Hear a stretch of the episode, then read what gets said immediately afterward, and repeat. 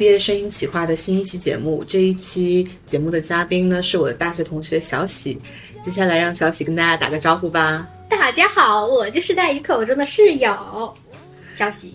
我都还没有介绍你是我的室友，你怎么就介绍自己室友了？Anyway，然后嗯，接下来我们将介绍一下认识彼此的契机，这个就由我来介绍吧。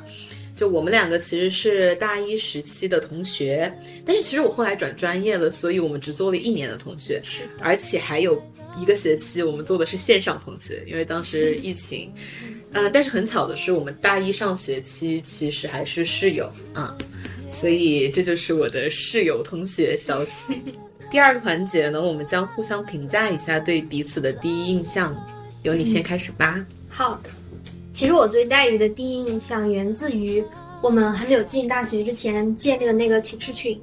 当时我是把所有女生的 QQ 空间里面有的照片都看过一遍了，然后对黛玉就是感觉她经历还挺神奇的，因为她当时在她空间里应该分享过她去国外的照片吧。然后我感觉她那个时候照片里看起来是很稚嫩，然后也是很青春的样子。这大概就是我所有的印象。稚嫩吗？青春吗？挺稚嫩的，真的。真的呀？真的。可能我自己都不太记得了。那，嗯，我对小喜的第一印象呢，其实我们两个在大一的时候并没有很多的交集。虽然是室友，但我们两个不会，基本上是不会一起约着出去啊，甚至一起走啊，一起吃饭啊，基本上都不会。我当时觉得小喜是一个非常文静的人，而且人也比较慢性子，同时感觉他好像有自己的世界。那个时候我觉得他跟我反正不是同类人。嗯，确实有一点，说实话，但是我们接触真的蛮少的。嗯，其实我现在觉得我们两个可能也不是某种程度上，我觉得我们两个可能还是有很大的不一样，但可能是因为发现了对方身上的闪光点，所以。然后又由于相处时间被迫延长之后，两个人的关系就有了一点点不一样。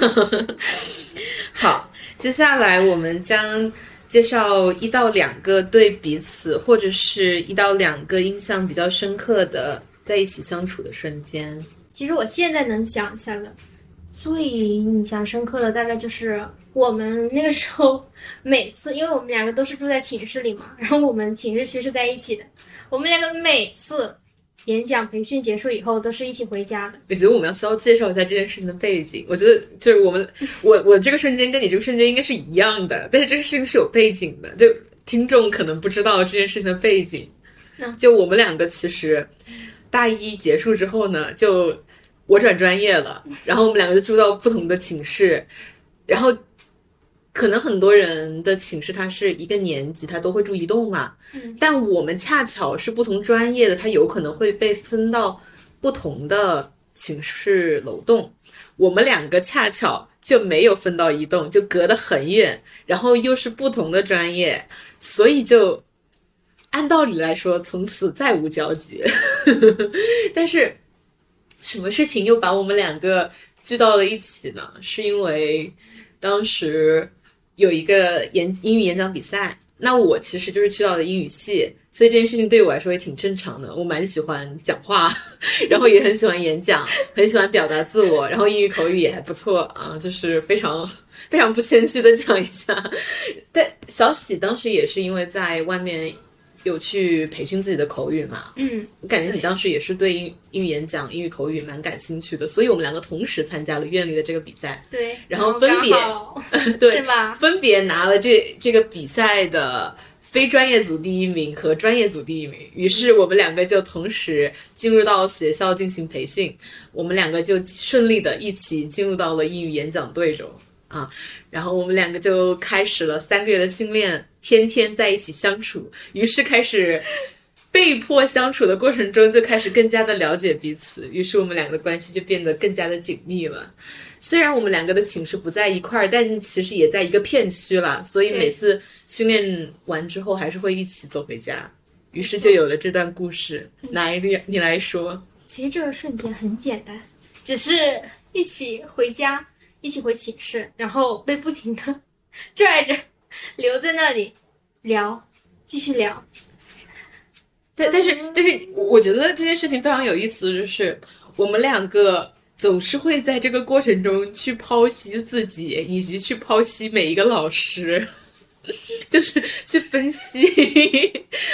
啊，这个老师是这样子，这个老师原来是那样子的，然后他们好像有很多我们没有看到过的点，然后我们就越聊越起兴，然后就一直聊一直聊，就经常我和小喜的宿舍其实是有一段距离的，然后我们就会站在小喜的宿舍下面聊一个小时。然后他他就跟我说，要不我送你到食堂吧，然后呃就往我的那个片区靠一点，然后他就送到把我送到食堂，接着我们又在食堂那儿再聊一个小时，然后聊完一个小时就说不行不行，真的要走了，就是可能都已经晚上十一点了。然后你又送我就说寝室，不然我把你又送回你寝室楼下吧，然后我又把小喜送到小喜的寝室楼下。接着再聊半小时，以至于说别人的寝室都熄灯了，最后我们依依不舍的说：“ 回去睡觉吧。”所以这件事情，嗯，对于我们两个来说都是一个，真的是我们俩有点珍藏的回忆了。对，没有那段时间，没有那段比赛，说实话，我们两个很难有时间这样坐在一起聊天，对吧？而且基本上每天都是这样，就 谁懂啊？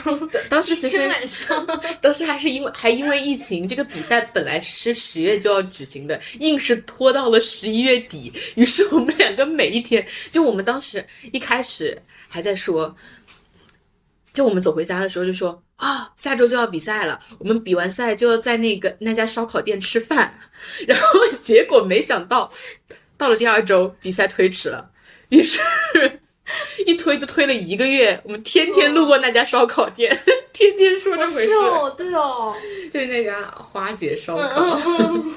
我觉得这个印象深刻的瞬间真的可以讲好多。嗯嗯，好，那我就继续聊我的下一个。嗯，因为刚刚那个故事其实点醒我，又想到了一个瞬间。嗯，就是说实话，我们比完赛，就是我们的初赛嘛，嗯院士的初赛里面。在我上台的那个时候，嗯，我本来还没有看到你，因为我们飞鹰专的是人先上嘛，嗯，然后等我上去以后，我看到你真的是站起来，然后真的是眼睛眨着看着我，就特别开心，比你自己比赛还开心的样子。然后老师就是问了我几个问题以后，最后宣布我拿了第一名，然后，嗯，我们两个一起站上讲台的那个时候，嗯。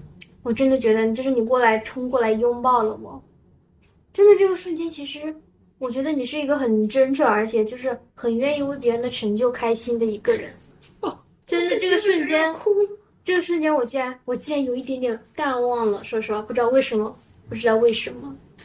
而且我还记得，就是就我们两个比赛那天，就真正去省赛比赛那一天，嗯，那时候你站上台的时候，我就觉得好为你感到骄傲啊，就感觉很开心。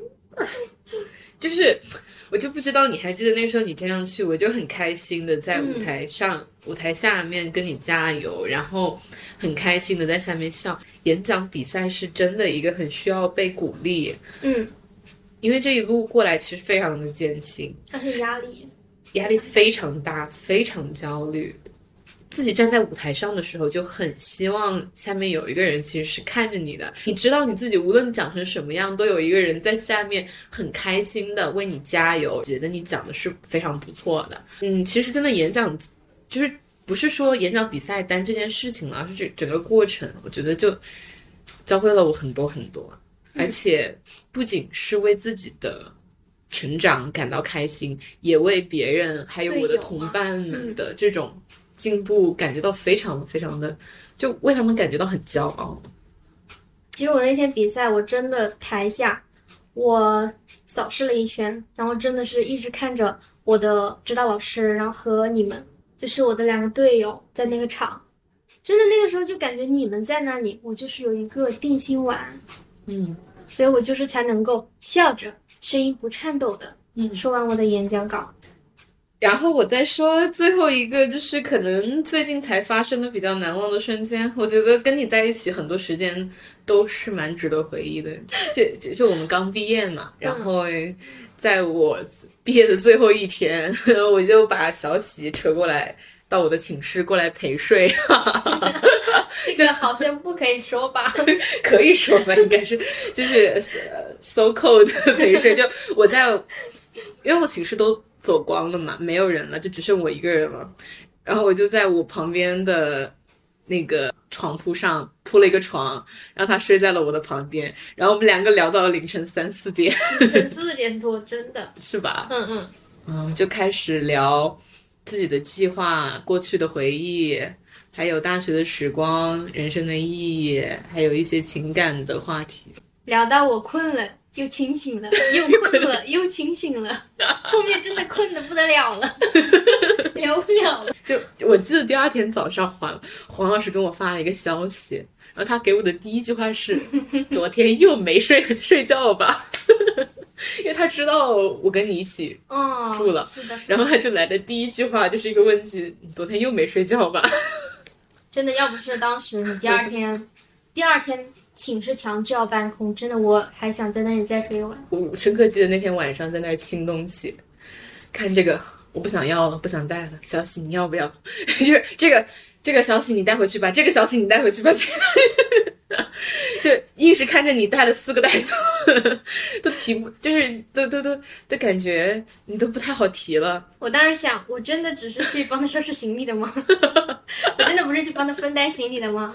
每一次我就说我不想要的时候，小喜都有一种内心的担忧，那种担忧是来自于啊，你真的不要了吗？这个东西啊，我好不想要这个东西被宿管阿姨给拿走呀，我好像也没那么需要，但是我要不还是带回去吧。哎呀，源自于我对我内心的那种，就是我觉得还是需要节省一点，嗯，真的有时候。我觉得是这样的，我就我当时就有点觉得我自己在暴殄天物，就是就是就是，然后很开心从戴云那里，从戴云那里拿了个，送了我很多书，我觉得就是很多觉得自己不会去涉猎的一些方面的书呀，但是那一次，就是通过带鱼，可以去尝试一些看一看这些书呀什么什么的，嗯。好的，那我们接下来就开始进入到下一盘，是关于一些毕业话题的讨论。那第一个我们想要聊的话题是，想要小喜来说出大学里两个比较难忘的瞬间或者故事。其实我觉得，嗯，会因为一些时机的局限，让我只想到两个瞬间。但可能我在未来的某个节点，我会想到其他的两个瞬间。所以我现在分享的就只是我现在所想到的。嗯，那第一个就是，其实我对于我们学校，我真的印象非常深刻的就是我们学校的四季吧，因为你也能看到我，就是我几乎算是大学里面的一个独行侠，就是我是自己去图书馆呐，去吃饭呐，然后逛校园呐什么的。说实话，在很多人眼里，他们会觉得这样子很孤独。但其实我挺充实的，嗯，而且我很享受这样的时光，嗯，而且我本身是非常喜欢一个人，然后去看景色的那种感觉，所以其实我对我们大学校园的四季的感受是非常，这怎么说？所以几乎就是春天呐、夏天、秋天、冬天，就是我一个人走过我们学校的很多条路，其实我很熟悉他们路边的一些花花草草什么的。那第二个呢，就是一个故事。这个故事它可能以后很少会发生了。就是我大一的时候，我那时候因为住的是十人寝，就是带鱼，我们两个还住在一起的时候，嗯，我大一的时候过的那个生日，就是我十八岁的生日吧，很难忘，因为当时是我的室友和我一起过的，就是他们瞒着我，就是给我买了生日蛋糕，然后在寝室里等我，然后还想骗我。我还记得那个瞬间。是呀。我那天其实在外面玩儿，在外面好像是逛街吧，嗯，然后室友就催我回去，嗯，我想有什么事儿呢？然后到了门口刷卡的时候，我们那个门是刷卡进的，他们就给我把门给堵了，因为他们可能当时还没有收拾好，然后就想着想着能够趁我刚就是刚刚回来的时那一刻，就是把东西都布置好嘛。嗯，其实我现在还有那个录音，因为我知道他们，我进门的那一刻我就知道他们肯定是给我预备了惊喜。但是我对这些，嗯，对这种事其实还不是很擅长，所以我就是只是点开了录音，然后懵懵懂懂的，就是进了门，然后看到大家就是关着灯，然后围着一个桌子，嗯，站在那里看着我说啊，祝你生日快乐什么什么的。其实我当时我确实很不会，嗯，处理自己的一些，嗯，对于惊喜的这种感情吧，嗯，但是。我只是感情延迟，我到后面真的是，我每次想起来，我真的都会很感动，因为我觉得大家其实不是很熟悉，大家才刚进大学校园没多久，但是大家就是一起给我举办了这个生日 party 吧，我觉得，嗯，我觉得当时很巧的就是你其实是我们寝室中在开学之后第一个过生日的人，而且我还是最晚一个到寝室的人，对对对，就我觉得大家真的对我付出了很多。嗯。即使后面和某些舍友的一些矛盾呢，真的，他们对我之前的这些，嗯，感情，我是不会忘记的。好，那我们就来讲下一个话题。那想请问你在大学期间，嗯，最重要的一个改变是什么呢？嗯，我觉得大学给我。真的一个很好的平台让我去尝试，嗯，因为我们之前都是按部就班的去学习嘛，嗯，但是我上了大一以后，我就自己就到处走逛，然后，嗯，碰见了一些机构呀什么什么的，嗯，就第一次学习，就是第一次接触那种小语种的学习，嗯，所以我觉得这是一个很好的尝试，嗯，包括我后面我去学习英语口语，因为说实话。我们在应试教育里面学的很多，不都是，嗯，考试技巧嘛，嗯，所以后面就是我很开心，我能得到这个机会去学英语口语，然后去认识新的朋友，去发展一个新的社交圈。那到了后面呢，也是因为这样的关系，让我能够有这个机会去参加演讲比赛，然后也认识了戴宇，然后也认识了很多优秀的队友，然后对于我后面的方向以及我。就是关于工作、就业还是学习这方面有了更透彻的了解。那么第二个就是对于舒适圈的一个看法。嗯，老实说，我刚开始还是不了解这个东西，但是后面我们去探讨舒适圈这个问题，大家都说要跳出舒适圈呐，什么什么的，我也觉得应该。我们并且我也是一个蛮喜欢尝试的人，但说实话，我挺喜欢在我擅长方面尝试的。嗯，就是比如语言呢，因为我蛮喜欢学习语言的。嗯所以我会想着去学习新的语言，我会觉得自己稍微有一点天赋，并且我有很大的兴趣嘛。我觉得你有天赋，我也觉得你有天赋。我也希望啊，不过我还挺喜欢听到这样的话的，嗯，因为这样的话对你是一种肯定，对你的学习。其实我我现在总觉得我们对天赋的定义到底是什么呢？我相信绝对的天赋应该很少人才有，嗯，但其实能对一件事情保有长久的兴趣，我就觉得是一种天赋了。就因因为你独独对这件事情有兴趣，你对其他的东西没有兴趣，其实我觉得这岂不是一个就是独特的暗示吗？然后如果有人肯定你，然后你可以在这个方面走得很长久，我其实就觉得已经很不错了。嗯嗯。那么我后面就是这一段时间对于舒适圈的想法，我觉得有时候我们确实可以接受自己。那么。你自己在舒适圈是否说明我在这个方面做的挺好的呢？嗯，虽然说我们并不是要求自己要做到最好，其实有时候真的不要对自己有太大的期望，因为人外有人，天外有天，总有人就是能力会能力比你高呀，然后天赋也比你优秀更多呀。那我们是不是也应该接受自己在某一方面的能力的这种就平凡的能力呢？嗯，但是对于我自身来说，嗯，这对我自身来说，这方面都是特别的出色的，都是特别的突出的。那我觉得这是一，这是可以接受的。所以我觉得现在对于舒适圈，我可以蛮看淡的。其实我现在就蛮想问你一个问题的，就是因为我在这儿嘛，而且就是你对我观察有那么久，你能看出我我觉得应该看可以看出我是那种对自己压力很大的人，可能会容易焦虑的人。那你会觉得就是我是一个有野心的人吗？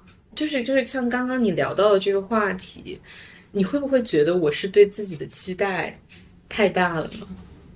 就突然跳到这个话题，但是我是因为你刚刚聊到这个，而且我我可以感觉说，为什么我一开始觉得我们两个可能不是同类人，是因为。我以前其实，在大一的时候就很野，很有野心嘛。你可以看出来，我可能我们两个做事节奏其实挺不一样。我们有一点很相同，我们两个都在自己的世界里。呃，我既没有跟别人走在一起，但是是因为我很急，我很急于去赶快表现自己、展现自己，去寻找一个出口。于是说，我大学其实大一的时候，在三个学生组织里面。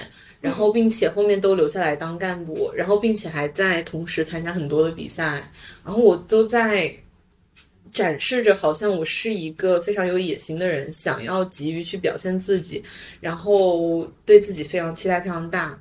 那你对这件事情就是会有什么感觉吗？会有有什么看法吗？其实我觉得带鱼，嗯，说野心，我觉得带鱼企图心是有的。嗯，但是你表现的并不尖锐，说实话，真的就是你这份尖锐，你这个野心啊，我们就说野心吧，你这份野心，说实话，它并不会就是伤到别人，让别人看到你有一个就是逐利性，嗯，在我看来是这样的，而且你的野心，在我看来是一个追求自我，嗯，真的是一个追求自我的方面，而且你的野心表现在你一直都在。就是让你自己变得更好，就去涉猎更多的方面，打开自己的很多的一些方向吧。我觉得这个是，我觉得这个挺好的，所以你真的不需要担心这方面。我有的时候觉得我自己可能会有点尖锐，我都会，我我有的时候会害怕我会变得尖锐，就可能太有野心了，会给别人一种，会让别人有压力吗？嗯，也会有这种感觉，这其中一方面吧，会不会？把我的这种心带给身边的人，这对我来说，单从我自己的方面来说，我觉得这对我来说是一个很好的引导。嗯，那如果是和你的竞争对手，我想别人可能会不喜欢你这样，因为别人也想赢嘛。嗯，那么这个时候，你我觉得你就是自己想好就可以了呀。如果你想去提升你自己，那么你就坚持做，坚持就是去进步。而且你的尖锐真的不会伤害到别人。我们接下来进入到下一个独享话题的部分。基本上这个我们要聊的话题，百分之九十九都是我来设计的。其实我是觉得这些话题能够勾起我对话者的聊天的欲望，以及我觉得他可能会有很多话想说。然后可是我内心深处觉得这个嘉宾他有这方面的主题。啊，所以我才会做这样的提问。那接接下来就是进入到独享话题的这一个部分。第一个问题是想问小喜，觉得对毕业这件事情感到惶恐吗？我问这个问题的初衷来自于，其实我对话的很多嘉宾，以及我们两个接触到的很多的朋友，呃，因为我们两个在演讲队里面嘛，嗯，那演讲队里面有很多的小伙伴，他们都有很好的去向，他们可能有很。有考到很好的院系，或者是有被保研到很好的院系，也有也有人已经去到了就是工作岗位，嗯，就好像他们的前途其实是有一个定向的，嗯，那对于小喜来说，这个好像目前可能没有找到一个前面的一个明确 direction，对，嗯，所以我才会想说，你会觉得就是毕业对于你来说会感觉到惶恐吗？其实就我现在的状态来说，嗯，是蛮惶恐的。与其说惶恐，不如说比较麻木。嗯，真的，因为我现在就是，嗯，在思考未来的方向嘛，以及我准备，我即将要离开大学校园这个比较安稳的环境里面了。就是我现在也必须要做出一些关于经济方面啊，以及未来到底怎么发展的这些思考。所以，我现在的状态其实是有一些，嗯，就是说不清的这种，嗯，慌张吧。但是我还是尽量让自己去安稳下来。嗯，就是即使现在状态不是特别好，嗯，但是我们是不是也可以给自己一个时间呢，去想一想，而不是马上立马做出决定，嗯，即使前路不是自己所喜欢的那条路。其实就是我在给我们两个这一期定主题的时候，不知道你有没有看到，我写的是毕业洪流中平凡的女孩们，因为直击心灵对我来说，对，就是我觉得，就我以前总是很想成为一个不平凡或者是独特的人，但是我逐渐意识到，我好像就不是每一个人都可以达到那个顶点。那我也开始慢慢学会去接受自己可能是一个平凡人，但是平凡人他可能他的目标不是说我想冲到某一个高点，但是我们可能有一个内心衡量的高点。是的，嗯，不是每个人都可以到达那个非常好的目，就是他们大家眼前大家看起来那个光鲜亮丽的那个目的地，但是我们自己作为一个平凡的女孩。我们好像也可以有所追求，但是不一定就一定需要去达到别人眼里的那个目的地。我觉得世俗所衡量的标准，嗯，我们到达的是自己心里所衡量的那个标准。嗯，想跟你聊这个话题，也我觉得跟我自己也很有关系吧。我觉得我自己很平凡，我现在也越来越意识到自己的平凡性。然后我也越来越开始想着说，我是不是也要调整自己的一些心态目标，嗯，然后让自己就是更加的平静。好，接下来的一个问题是，其实跟我们刚刚聊的也非常的，是的，也也也非常的相似了。就是这个问题是，当一个不是最优秀或者。拔尖的女孩是什么样的感受呢？就是这样的情况下会觉得有遗憾吗？特别是在一种比较的时候。嗯，其实这种感受比较深刻是在我在演讲队的时候。嗯，以前还好，因为我这个人非常会逃避，我就是习惯在自己的舒适圈里待着，所以对这种感受还蛮少的。那么我以前呢，我其实，嗯。也有一些比赛啊，然后在班上的一些人际交往呀，还有在老师圈子里面的一些嗯的的风评吧，我觉得其实也还好了。但是后面到了演讲队以后，你就是能够真实的，就是发现周围的人他们那种闪光点，以及他们的就是嗯跟老师相处的那种状态啊，那种自信，那种沉稳，能够让我就是比较深刻的感受到。我自己可能不是那么优秀，也也不是那么的厉害。那这时候，我就是逐渐去习惯它。其实这个也算是我上大学以来最大的感受，就是去习惯它。那么除此之外呢？其实我们还有一些时刻，也是就是自己去发挥一些自己特长的时候，去成功去达成这份目标的时候，那也算是我自己的一个高光时刻。我就是用这些高光时刻去治愈我平常那些普通的日子，嗯，我觉得这就很够了。你现在已经跟这件事情适合了，是吗？对，因为我们真的要发现自己，大家就是普通人之中的一个。我我越来越发现，不普通的人，他们也有自己的烦恼。嗯嗯嗯。其实每个人都有自己的烦恼，对，就是平凡人的烦恼可能是为什么我是那个平凡的人，但是不平凡的人可能他们想追求的东西又更多，感觉，也许他们也有更高的欲望。我其实自己会感觉到，就是我每次在达到更高的点的时候，好像又有其他东西想要追求，其实好像永远都不会快乐似的。嗯，那。那做做一个平凡女孩，岂不是也有很快乐的时刻吗？感觉是的，是的。每一个，而且就算是不平凡，也有自己的平凡时刻吧。我觉得，嗯，只不过看它的占比吧。嗯，那下一个问题，其实基本上又又有有一点相似，但是我其实更倾向于想要了解前面就是对自己感到失望的时刻，然后以及释怀的时刻。嗯，我想到的是一个比较嗯。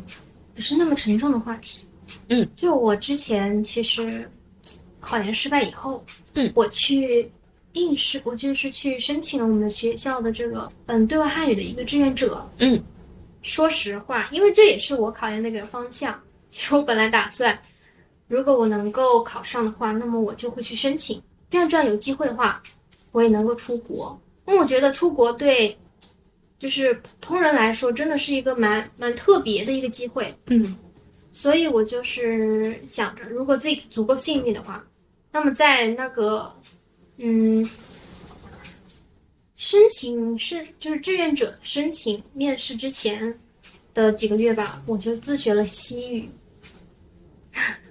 做了一些准备，然后去参加了那个面试比赛。早上是一百道题的笔试，然后下午是那个面试，两轮的面试。嗯，就大家学就有很多面试者啊，在一起讨论啊，讨论自己的一些题目呀，还有状态，还有老师的回答呀。嗯，那个时候其实我已经能够感受到自己可能不是那么的，不是那么的有希望。为什么呢？因为第一，我就是我就不是这个嗯汉语国际教育的。然后第二个就是我可能当时对于我自己汉语方面，就是我自己学中文，我觉得还不够不够深刻。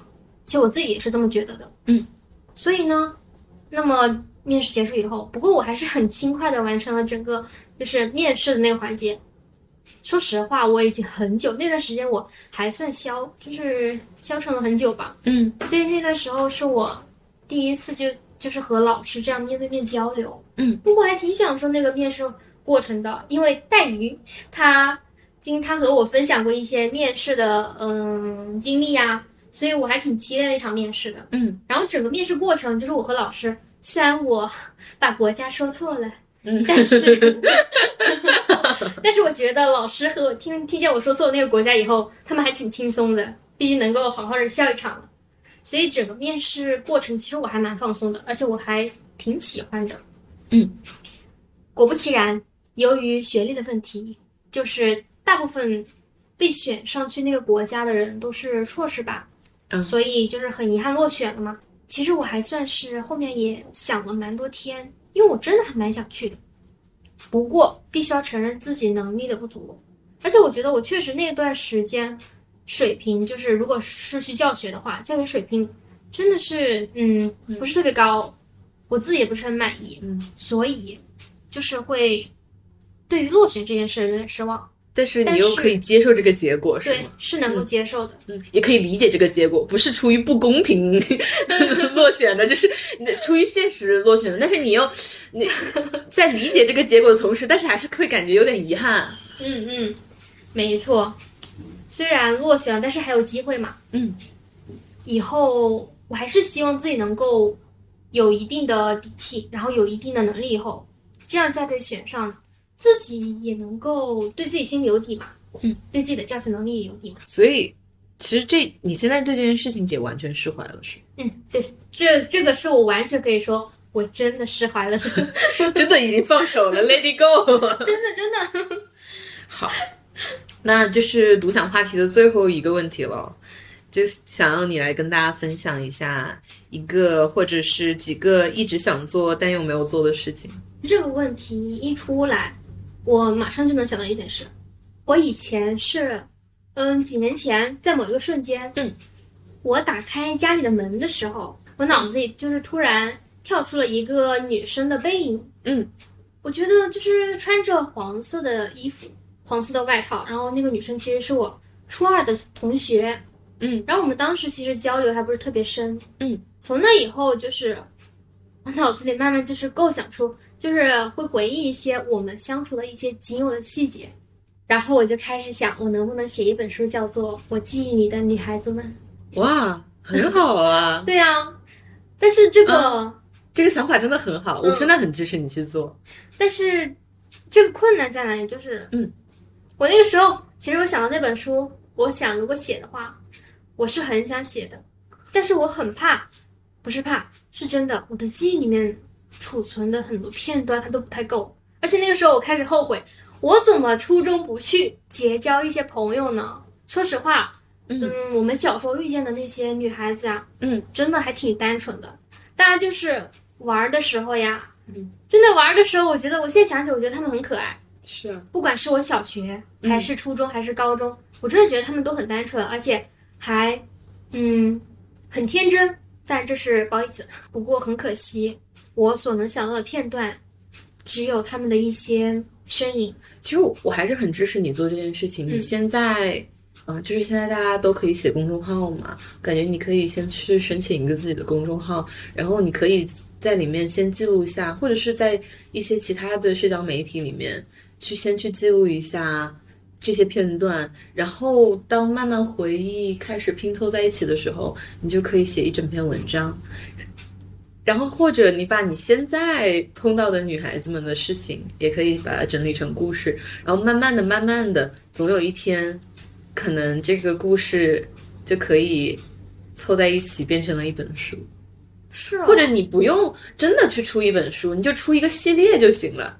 你这个系列你不需要一定需要呈用书籍的方式呈现出来，你可以把它直接放在社交媒体上，然后成为一个系列。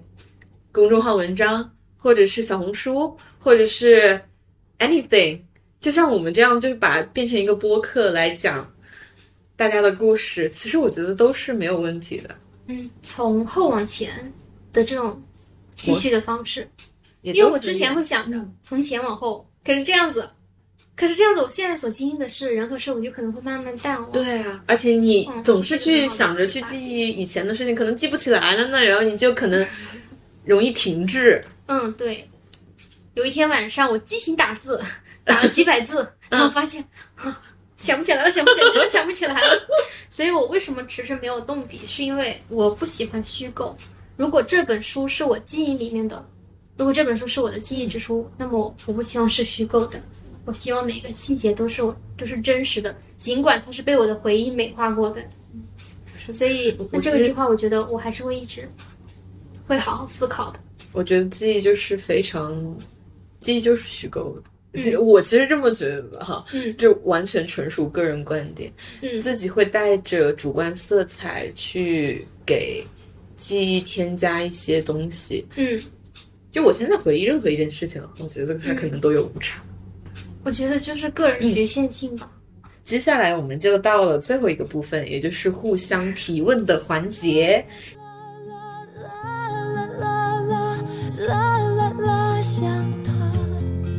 这个环节呢，我们会我们会问彼此三到四个问题。那第一个问题由我来问啊，是都是基本上都关于彼此的问题哈，就是关于自己的问题，很很想从对方身上得到答案。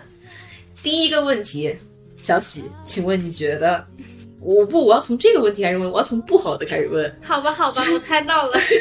你认为你最不喜欢我身上什么点？特别想知道，或者是你讨厌我的点，或者是你觉得我的缺点，或者是你就非常想从我身上立马移除。Fine。他昨天说我很尖锐来着。这怎么办？可是好像不冲突啊。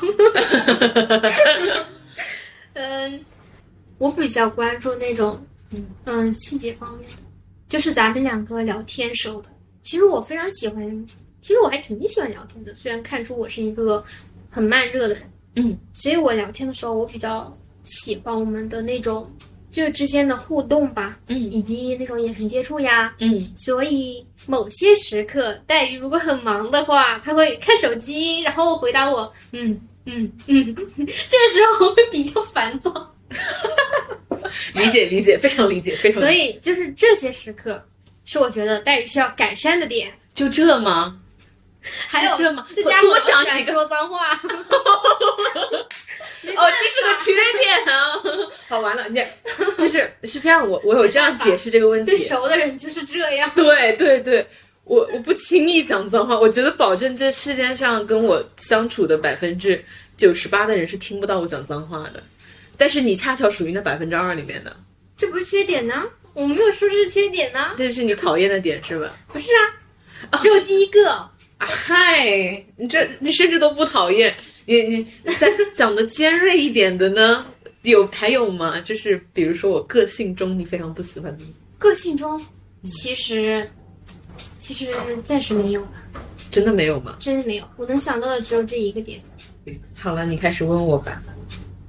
嗯嗯，那么我的问题就是，你认为我身上隐藏的一些潜力有哪些呢？啊，这就是想让我变相夸夸夸，对吧？没错没错，就是这这件事情，我想了很久，我觉得你身上的潜力是很多的。我我一直感觉你是一个较内向的人，但是。我觉得内向的人是很有潜力的，就像你刚刚的表达过程中，你就在向大家传输你的一些潜力。你是一个乐于倾听的人，极其乐于倾听所以你会很讨厌在我 不耐烦的时候，你你就很讨厌我，我就知道。就像我，因为 这个总结好清奇啊。对呀，对呀，就是因为你其实是一个慢性子，你你想去慢慢的感受所有的东西。你你在那个聊天过程中，你愿意去当一个倾听者、观察者，你在生活中也愿意，嗯啊，你是待遇就是一个 快快快快快快快快快这样子。Anyway，我所以我觉得，首先你是就像你刚刚说的，你是一个内向的慢性子，但是同时这也给予你很多天赋，你乐于倾听，乐于观察，然后。我觉得你是还非常的有创造力、有想法，嗯，所以我一直觉得你非常适合去做那种非常 creative 的活儿。你很像是一个非常智慧的，然后安静的一个观察者，然后你会成为一个群体里面，也许不说话，但是是会把每个人的话都记在心里的那个人，会把每个人的一举一动都看在眼里的那个人，嗯。而且我觉得任何一个群体都需要这样一个人。就刚刚你提到，你在学校里面你会很享受去观察学校的一草一木，嗯，去观察季节的变化，去了解每一朵花。这其实就是我我非常的惊讶，而且感觉到就是那种惊 羡的感觉吧，因为每给你看一朵花，你都知道那是什么花，然后它有什么特点。但是作为一个我可能追 追求于现实目标的人，每天在学校奔忙一百回，但是 都不会去路边看一朵看一下那朵花到底是什么属性，然后它是什么香味。嗯，所以我觉得这都是你小喜的天赋。嗯，我觉得你很独特，而且你很有爱。嗯啊，这都是我觉得这都是这。这不是你隐藏的吧？我觉得，作为一个很喜欢观察人的人，嗯，我是很容易就发现你身上的这些潜力或者是优点的。但是我觉得我这些潜力是需要去对话、去接触才能够感受到的。嗯，就是我一直如果做一个沉闷的自己，就是去观察，但是不输出的人，那我觉得别人很难去，就是去了解我这些呃方面啊。去知道，原来我是有一些这样潜力的人。我觉得你可以去寻找这样的机会，而且你在这一点上跟我有点相反。我是那种很会一下把自己的能力或者什么东西一下子展现在别人面前的，让大家觉得在一时间非常的惊羡。但事后，我我可以很很明显的讲，就比如说演讲比赛，在跟老师们见面的时候，大家可能对我都有一种啊，这个女孩子。很多方面都很优秀，但是如果到事后，我觉得我的能力其实没没有一开始给他们的那个匹配值相对等的时候，我就会很失望。我我感觉可能甚至老师们会对我有失望，我对自己也会有失望。那种从高点往低点走的感觉，反而是让人的那个心里一下子空落落的，会更加难受。但是小喜，你可能。是一开始没有那么惊艳，你可能看上去是一个比较平凡的人，但是就像我们聊这期话题一样，你可能一开始就把自己定义成了一个平凡的人，但其实你不平凡，你有太多太多惊艳的点了。但是惊艳是延迟的，对，但是你肯定会发光的，你绝对是只要有一个地方是你站住脚跟的，可以让大家去观察你的，你就会把那个发光点带给别人。那我其实会说，一开始我我好像去追求那种所谓的不平凡，但到最后我会告诉自己，其实自己是平凡的，然后也要甘于这种平凡。嗯，那我觉得我要说，其实还有很多女生是跟我一样的，所以大家可以看到，其实内向，嗯其实都没什么好说的。内向不过就是一个性格方面而已，嗯但是内向并不代表着他是一个封闭的人，对吧？真的，就我我觉得你完全不是一个封闭的人，而且相反来讲，你是一个很愿意打开自我的人。你在我面前就非常的打开自我，对啊，所以我就觉得大家不必要对内向但是我觉得我是，些，但我其实觉得我是一个还蛮善于打开别人的人。你你觉得吗？你讲我到了，是吧？你觉得吗？难难难道不认同这一点？自从那一年他用飞盘诱惑了我们以后，从那以后，啊，飞盘这非常事情我赞同啊都不记！得。我非常赞同你对你自己的这个认知啊。好，那接下来就到我问你的第二个问题了。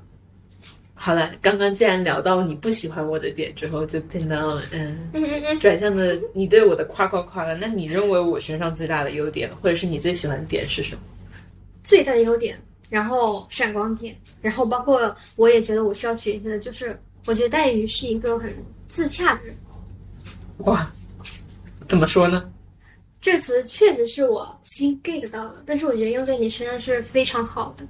就是在我看来，嗯，虽然有时候如果你没有达成自己的目标的时候，嗯，说实话，你真不会消沉太久。在我看来，即使你消沉，但是你可能会在另一个赛道上面继续冲，继续冲，真的。所以虽然会有一些呃停止，在某一方面的停止，但是等你找到方向，迅速前进。真的，行动力很强是吗？行动力，嗯，我觉得对我来说，这个不能叫行动力吧，但是我觉得你确实一个能够，就是很了解自己，然后了解自己以后，嗯，关于自己想要做的事，还有自己呃要提高的部分，了解并且能够去提升，嗯我觉得这个方面是很难得的。嗯，好像也是行动力。嗯，你做事其实挺坚决的，所以其实你了解自己，嗯，对自己不足方面的改善呐、嗯，我觉得这些都是大家需要学习，但是没关系的，大家不要学也可以。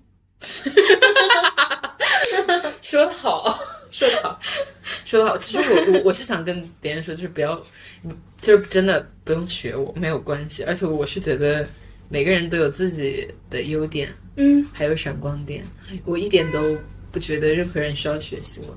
其实你展现给别人的，嗯即使你会觉得，就是即使有时候是一个光鲜亮丽的嘛，嗯别人就会觉得啊，黛鱼是好优秀啊什么的，嗯，但是其实有时候会对你造成一些压力，是吗？这这很正常的呀。嗯，那我觉得，如果别人说要学习你的话，你就放轻松，因为有些时候他们可能就是当时说说一下，对，我知道，我现在做行动我我现在我现在已经早就放下了，你不觉得吗？就是我在对于老你你你你不觉得就是对于老师们的期待和和身边人的期待，我好像都已经就看淡了跟以前完全不是同一回事了嘛？这种所以我现在也不敢对黛玉说，对黛玉展露的那种好方面随便说，我啊学习了学习了，我现在很谨慎这样的话，没关系啊，你说呀。学习就得真学习，不能光说不做呀。哦，原来是这样。好的，好的，那就到下你的第二个问题吧。OK，嗯，我的待遇的第二个问题就是，对于我印象最深刻，然后比较有反差的那种。其实这个就跟上面那个问题，你问我那个问题可以连接在一起，因为我我觉得也不能说很有反差，就我逐渐更加深刻的认识到你了之后，我就发现哇，你原来是一个如此有洞察力且如此有创造力的女孩子。最有反差的一刻就是发现你原来是一个很爱展示自己的人。就我说的这种展示自己，不是我刚刚说的那个人群中的观察者和安静者，而是你在这样子表面的背后，其实是有自己的，就想展现自己的部分的。就比如说你在给大家拍照的时候，跟大家说，真的，小喜是一个非常会拍照的人，而且他是他喜欢做这件事情之后，他就会去研究它，然后呢，就真的这件事情做得非常出色，而且演讲队嘛，大家都是很多女孩子爱美的女生、爱美的老师们。不知道，我觉得高看了有有真的高看了有有有一个 stereotype，就是 stereotype 是那种，嗯我不知道你有没有，就从小到大都感觉英语老师是所有老师中长得最漂亮的，而且他们是这不是那个，这真的是而且这是对美的追求是。那我们就在这样的一个群体里面，然后这个时候需要拍照，我就是一个会把人拍残的人，我是会把一米七拍成一米真的，大家真的真的，这是这个时候，小喜就拿出手机，告诉大家：“老师，你看我这样子拍，就是可以把人从一米五拍到一米八。”哇，真的，不是这不是不是，就是我说的可能有点夸张，但他真的就是可以做到一些奇效，你知道？其实真的夸张了待遇，但是我可以，你不要谦虚。我可以，我可以，嗯嗯什么？好我可以肯定的说，我绝对是咱们演讲队 P 图最厉害的人。对，这件事我可以很肯定。对对对，那所以我以前可能是不太能想象，但我发现你其实是很有自己想法的，这就是自己内心想法的一种展现吧。你可以充当一个情绪非常稳定的人，大家都是很激情的在聊一些话题，但是即使你知道吗，你没有去想你在那个群体里面，是我觉得你其实是非常自洽的，小喜。真的吗？我也可以自洽吗？你在那个环境中是自洽的，其实是很难的。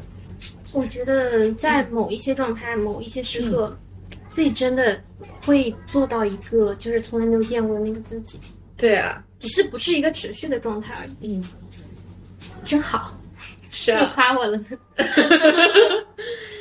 好了，那就到我问小喜的第三个问题。所以，所以你认为我就你的观点了，嗯不用去思考太多。你觉得我最适合做什么工作？然后需要给出你的理由。Anything？我真的觉得大鱼能做任何工作。这个问题想到我有吧吧？其实我这里，我之前构想的是，我觉得你可以做那种比较自由，然后比较特别的工作。哪一种比较自由、比较特别的工作呢？现在能够接触到的是，大鱼就是可以做占星师了，这是一个很确切的工作，对不对？因为我觉得，就是你其实还蛮能洞察人，就是嗯洞察人的，而且说实话，跟带鱼就是相处久了，你会发现他有一颗蛮柔软的心。真的，就是他整个人会表现大大咧咧什么什么的，但是某些时刻，某些那种很安静的时刻，你真的能感受到他一颗柔软的心。然后他人，他其实是很体贴的，能够想到，就是别人有些人是体贴嘛，就是很关照大家各方面嘛。但带鱼他的她关照的方面，其实有他自己的想法，而且我觉得黛玉她是一个很有创造力，而且学习力也很强的人。就是大家如果不用那种世俗的眼光去看的话，其实我们能做的事情还蛮多的。嗯只不过很多时候我们会被局限在大家的眼光里，嗯所以我们不敢去做。嗯，我们就是不想去突破自己那方面。嗯所以我觉得黛玉，黛玉她教我们丢飞盘，他都能有极大的满足感和成就感。所以我觉得他真的，他可以做很多工作，而且真的他能够用心，他用心他就能做好。所以我觉得大鱼他，只要他，其实我觉得这有点偏题了。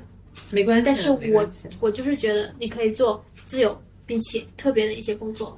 我感觉你刚刚说到有一点让我感觉到非常的，就是很有感触吧。嗯，是其实我以前可能，或者是说对大部分人，或者在外面一种比较 public 的情情景下，嗯我是想给别人展现出我很强的一部分。因为我很自信，我很强，很有能力的一部分。但其实，如果你真的走进我的内心，然后我开始跟你成为朋友的时候，我是不害怕把我内心脆弱和柔软的一面展现给大家的。嗯嗯，然后我也不会告诉，我也不会不愿意告诉大家，其实我我也有很脆弱，我很我有很害怕的东西，然后我其实没有那么强，然后我也害怕觉得说别人是不是觉得我不强的时候会不爱我。但近两年，就是因为我发现我愿意去展现的时候，我发现爱我的人其实很多的。嗯，所以这是成长的过程吗？嗯，然后我又想到了一个，我觉得在于你另一个很很厉害，就是很让人羡慕的地方在于，其实你很会倾诉，而且你愿意倾诉，这一点真的很难得啊！大家大家都在倾听，而不敢说，但是在于，就是他会 好的方面、不好的方面，他真的能说，他真的敢说，他不会在乎很多。就是虚构中的一些看法，我觉得这这甚至很矛盾。可能一开始我希望给大家展示我很有能力，但其实真的走进内心的时候，我什么都愿意说出来，而且我好像很有这种倾诉的欲望和能力。因为 你会发现，有的人说是好难的。有的人可能内心的恐惧和害怕，他很难说出来。但我会一直告诉别人，其实你说出来，我都愿意听，我也可以帮你分担。我觉得这都是没有问题的。所以又说明你是一个值得让人信任的待遇。你看，谢谢你的夸夸夸。那我觉得，嗯嗯，一个人敢说，就是肯定有烦恼嘛，嗯，然后肯定也可能会有痛苦的时候，嗯。但是很多人就是会愿意把自己包裹在一个还比较好的状态下，所以，但是你就想一个是一个完整的人，他必须是有痛苦的，幸福痛苦他应该都是有的，只是他的占比不一样。这样子让别人接触到他的人会觉得他会感受到他的真实，所以我觉得黛鱼真的给我们展现了一个很完整的这样的状态。其实你这样跟我讲，我也会觉得。你只就当我只认识到这个人他想展示的那一面，或者是只是凤毛麟角的一面的时候，这一刻，也许他很光鲜，对，但其实不足以给我产生非常深的那种，就直击心灵的那一击，对，就包括。我们两个总喜欢聊之前在演讲队的故事，以及我们和老师们的相处嘛，还有对我们老师至少聊了十次，每个老师真的。他们听到这期节目会不会很好奇我们到底聊他们什么？但但其实我我会觉得说，令我印象最深刻的，竟然是我们毕业的那一天，我跟他们单独相处了那么久，我们他他们跟我倾诉了那么多故事，我就发现。原来在演讲队的那一瞬间，做老师在大学里面任教的那一时刻，真的只是他们生活中的小小的一个面相。他们生活中发生那么多那么多的故事，嗯，他们的成长过程中，他们在任教的过程中，以及他们的家庭里面，然后我就发现，哇，原来他们是一个如此真实且完整的人。他们也曾跟我们一样有过选择的困难。有过人生的困苦，有过低谷，对，一个真实的一个真实的人，对啊，这才是一个真实有血有肉的人啊！我真的就像我妈妈，她昨天跟我讲，就我最近可能有有的时候会出现一些情绪上的问题嘛，会觉得自己，我有的时候就是经常会去寻找自己，然后会觉得自己可能是不是太太尖锐了，或者是认为自己是不是为了一个目的，不去在意别人的看法哈？我觉得我最近有的时候会。有点指责自己，但是我妈就跟我说：“她说，你不用想这么多。那每个人的人生不都是起起落落吗？那太多的人他都会去撞南墙，那他撞了之后，他头破血流了，他就得到那个教训了。那我为什么现在需要去指责你想去撞南墙的这个心呢？”我都没，我们身边的人都没有说你，你为什么要先对自己下这个狠手呢？我觉得我妈说的还蛮，就蛮对的。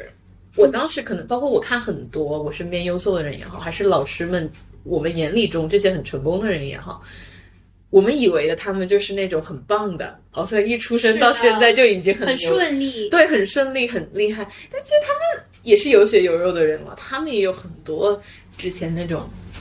不太顺利的故事，甚至他们成为大学老师之前，可能还在别的地方工作过，是，啊可能还找不到工作呀之类的。虽然说是时代的不一样吧，但是我觉得这些经历也丰富了他们的人生呐。嗯嗯，好啦，那就接着到下一个问题吧。那么你认为我可以做出改变的方面？其实我觉得这个比较像你第一个提的问题，就是。你觉得我对你的一些嗯不喜欢的点呢？我觉得在这方面你也可以这么做，你可以这么回答我。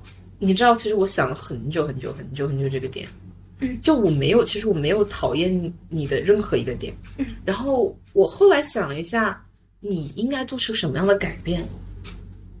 我写出了四个字。不用做出改变，不做，不用改变，就像你刚刚觉得给我点指导呢？不是，就是如果你要去做事嘛，我可以根据这个事情单独给你指导。但是就你你现在目前这个人，我觉得是不用改变的。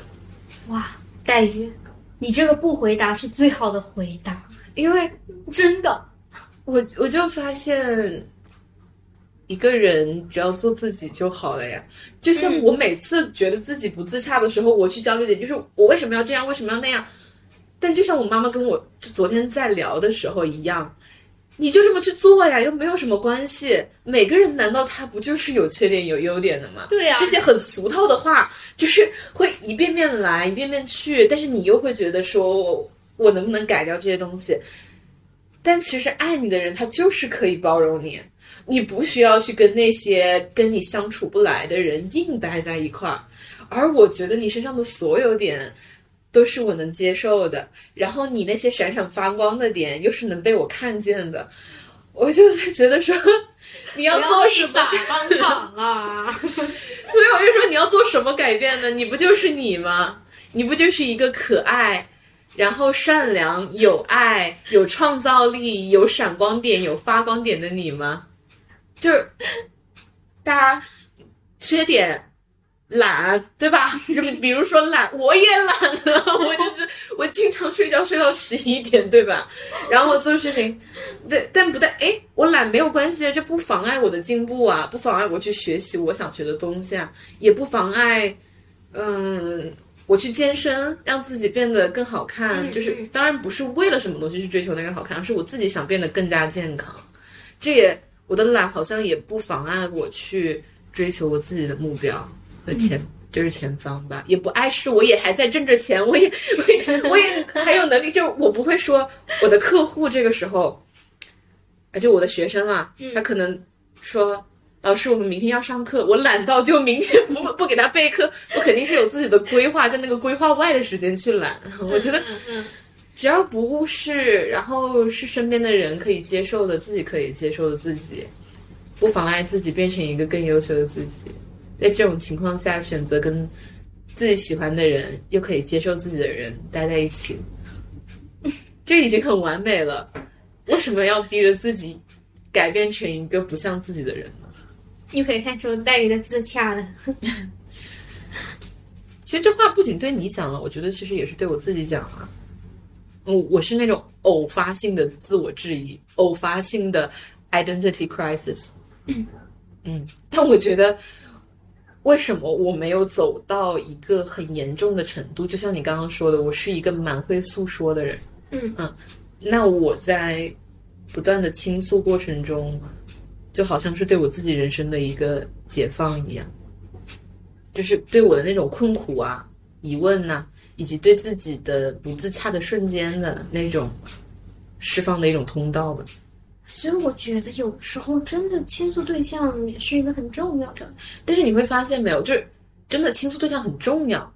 就如果只是一个听不懂你讲话的人，还有一些只会跟你扯回忆的人，这这好无趣啊！对对对，不能根据你想要的那个点继续挖深挖下去。嗯，就是不仅仅是我们这一次对话。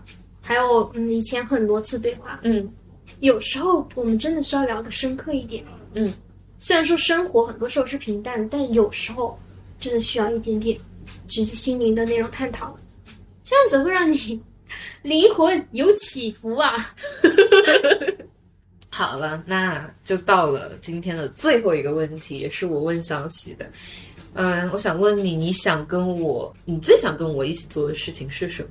这个问题好难回答。一个大范围想着带一起挣钱，让带鱼带我挣钱；小范围，为什么想让我带着你挣钱？是因为你觉得带鱼是很会挣钱的人吗？为什么？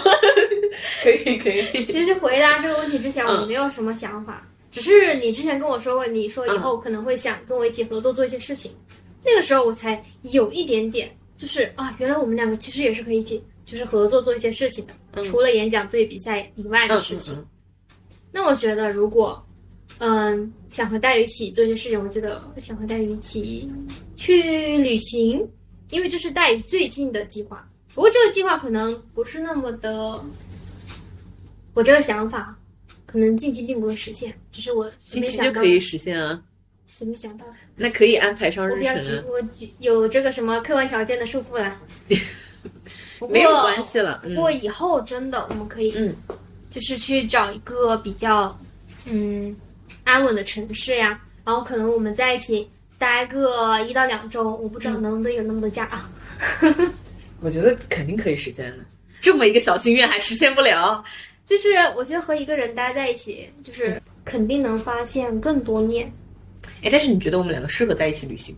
旅行？可能不太适合，是吧？你是一个，所以你又喜欢自己的旅行的，我我也是一个喜欢自己做计划的人，所以你想跟我一起旅行？可以在一个城市待，但是路上可能不。我们两个走着走着就走了两边去了，但是我感觉我们两个好像彼此都可以接受，就是，就是小喜不见了，黛鱼不见了，嗯嗯，但是我们两个又不会责怪彼此，对，就是换做别人可能 对方的需求，对。但是你可能在慢慢的欣赏，我可能在快快的走，然后我们两个就，嗯，小喜回家了吧？啊，准备回家了。好的，我们两个一起吃顿饭，然后一起睡觉。对啊，对啊，我我是在想的，那怎么办？好像跟大家眼里的一起旅行不太一样。是啊，所以你说你刚刚说想跟我一起旅行，我当时想，天呐，既然小喜想跟我一起旅行，好吧，一起在旅游的城市待几天。好了，嗯，还有一个。我觉得除此之外，因为这个，我觉得我想的比较乱。嗯，我觉得如果可以的话，算了，还是不可以。没说，你说，都已经话到嘴边了。夜谈呢？快点说！我就想听这种天方夜谭，我就想说一些那种，就想听你说一些那种，你知道吗？Out of the box 的东西。就像刚刚我想你说我的缺点的时候，我就想让你说一个，黛鱼这个人真真坏。就 是不好意思啊，真的没想到那么多。那我那我这那就说吧，反正是天方夜谭。我刚想的是可以跟你一起出本书，就如果可能的话，我们可以合作。这怎么是天方夜谭呢？合作一本书的那种编辑之类的。哎，其实我你看啊，就我是这样子的，我感觉生活充满了可能性，可能是。你别说，还真是。而且我我过去的人生不就是这样吗？我觉得所有的事情，正是因为我觉得所有的事情都有可能性。我觉得我一个人可以挣到那么那么多的钱，当然我没有挣到，嗯嗯，但我去尝试了，对吧？嗯，就证明我这个人真想的很开呀。确实，就 是我我还有离职呀、离职选择呀之类的呀。对，其实大家可能这，而且不知道为什么所有人对我说：“哎呀，找工作很难啊。”就我一个人，这个人，你看这个人，就我一个人觉得说难就难了，对吧？所以你刚刚跟我说出本书，天哪，你真的想要做这件事情？我甚至觉得不用多久，我们也就可以开始做啊。我希望是有点计划的，是当然需要有计划了，但是是可以开始有所计划。我觉得这比我之前做过的任何一个事情都不像天方夜谭，好不好？黛玉肯定是一个靠谱的合伙人，对，就是因为这一点。肯定是个靠谱的合伙人。谢谢谢谢，但是我想法经常不太靠谱，就是对于别人来说，基本上都不太靠谱。没事儿，你行为靠谱就行了。因为我会认真去做那个事情，但是这个事情的结果怎么样呢？我其实不好说。我觉得也没关系。我懂，我懂。好吧，还有什么想要说的吗？没有喽，没有喽，那就真的没有喽，那就再见喽。好，那我们今天的节目就到这里啦。感谢小喜来到我的节目。如果喜欢我们的节目的话呢，可以点个关注。那我们就下期节目见啦，小喜跟大家说再见，拜拜。